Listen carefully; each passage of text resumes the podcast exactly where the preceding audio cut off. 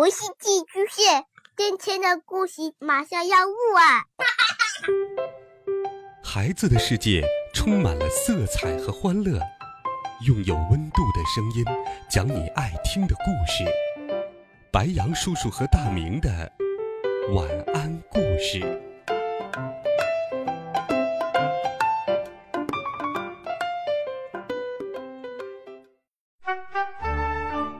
小朋友们、同学们，大家晚上好，欢迎收听白羊叔叔讲故事。今天，白羊叔叔继续给你讲《富翁大道》。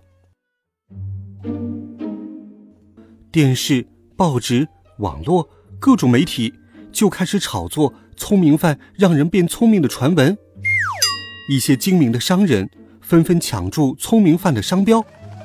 各路媒体记者像潮水一样涌进了我们学校，无数希望自己孩子变聪明的家长也将我们学校对面的马路堵得水泄不通，希望证实吃聪明饭变聪明的传闻是可靠的。幸好我比一般人都聪明，女扮男装，少扮老装，化妆成一个老太太，才从人们视线里逃脱了。当我千辛万苦回到家的时候。我发现我们家也挤满了翘首以待的记者，看来这回以无可奉告来回绝媒体是不行了。于是我大大方方地接受了记者的采访。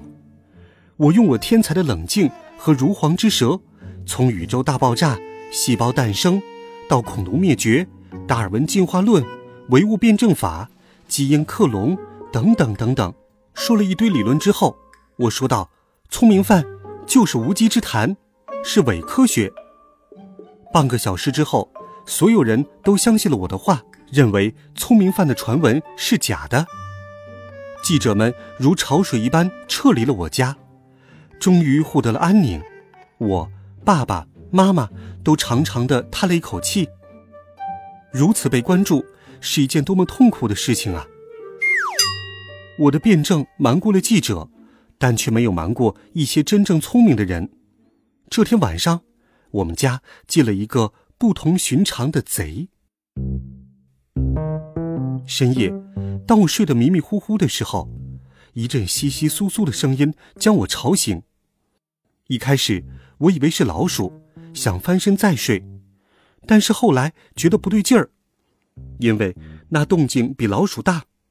于是我光着脚丫。从床上爬起来，从卧室的门镜往外看去，借着月光，我看见客厅里有个蒙面人，他拎着个皮箱，在我家的客厅里东翻翻西找找。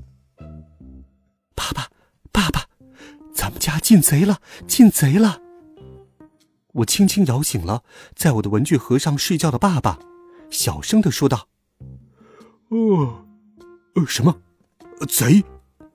爸爸从文具盒上坐了起来，惊讶极了。嘘，我用手指压着嘴唇说道：“虽然我成为了天才，但是迄今为止，我们家仍然一贫如洗。小偷在我们家里是不可能捞着好处的。不过为了安全，我还是拿起了棒球棒。就在我和爸爸从门镜里静观事态发展的时候。”客厅里的灯突然亮了，小偷下意识的用手捂眼睛挡光，他手中的皮箱也当啷一声掉到了地上。是妈妈，他不知是感觉客厅有动静，还是正好起床，反正是他开的灯。突然在客厅里出现小偷，将他吓了一大跳，他大声喊了起来：“抓小偷啊！”爸爸也在口袋里喊：“杨哥，快去保护你妈妈！”我也怕妈妈有危险，飞快地打开了门，将棒球棒举到了身体前面，威风凛凛地喝道：“把手举起来！”那人扯去脸上的布，哀求道：“是我，别喊呐！”喉咙鼓动，正在酝酿第二声呼喊的妈妈看见眼前的人，顿时愣住了，把即将从嘴巴里冲出的喊叫声生生地咽了回去。妈妈讷讷地说：“天哪！”是你。我上下打量那贼，这是一个西装革履、衣冠楚楚的家伙。他三十五六岁的年纪，头发梳得有棱有角，发上抹的摩丝和徐志摩的有一拼。做贼竟然还穿得这么好，像个成功人士，真是少见。钱总，是你呀？你怎么？妈妈不解的问道。听了妈妈的话，我也大吃一惊。钱总是妈妈的顶头上司，他是一位千万富翁，深更半夜的来我们家里干什么？好吧，我也不拐弯抹角了，我半夜来访是想来求聪明饭的配方的。千万富翁大盗开门见山的说道：“你为什么不敲门，却像贼一样溜进我们家来？”我毫不客气的问道：“杨哥，我从电视和报纸上观察你很久了，要是我直接上门，你是不会把秘密告诉我的，所以我采取了非正常的方式。”千万富翁大盗振振有词的说：“切，还非正常方式呢，真是个不要脸的家伙。”我冷静的说。那只是一个谣传，呵呵，小伙子，你瞒得了别人，却瞒不了我。我是个商人，我的商业直觉很好，从来没有出过错。他引导我闯出了今天的事业，现在他又引导我来到了这里。我不得不承认，他是一个聪明的家伙，不那么好骗。但是我还是一口咬定，聪明饭只是一个谣传。千万富翁大盗笑了笑。将地上的箱子捡了起来，放到桌子上，啪的一声，很潇洒的打了开来。天哪，里面放的都是钱！我看傻眼了，上人家偷东西还带上一箱子的钱，这样的贼真是闻所未闻。不过这也正好说明，这个贼打的主意是万一偷盗不成就用钱收买，真是无耻。我回头看看妈妈，妈妈也被惊呆了。千万富翁大盗估计他的心理战开始见效，又使出新的一招。他从密码箱的夹层里抽出一个红色的本子和一串钥匙，扔到了桌子上，很随便地说：“这是全市最好的别墅区、最大的一栋别墅的产权证。只要你们愿意公布配方，箱子里的一百万通通归你们，别墅也将是你们的新家。”确实。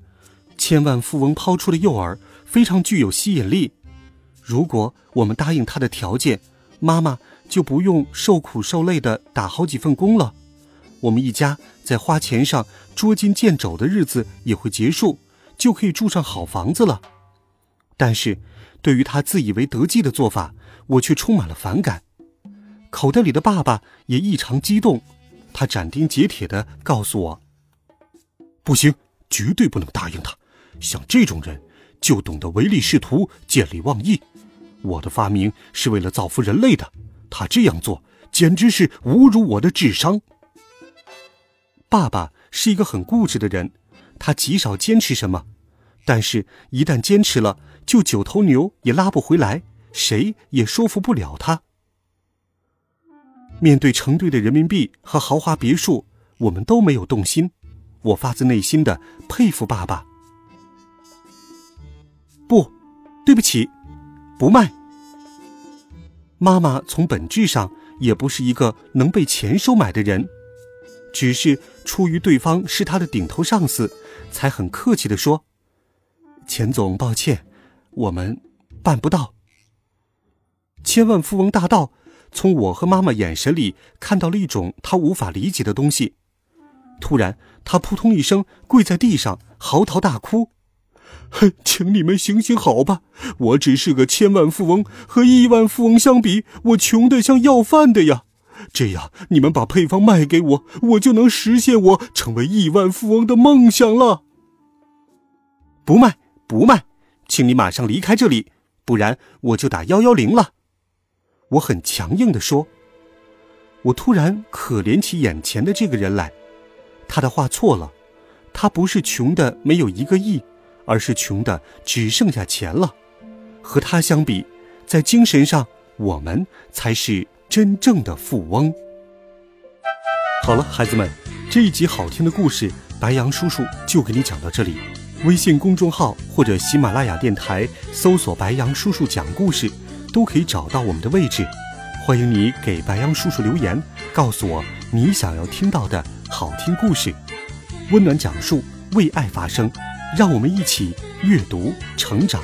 孩子们，明天见，晚安，好梦。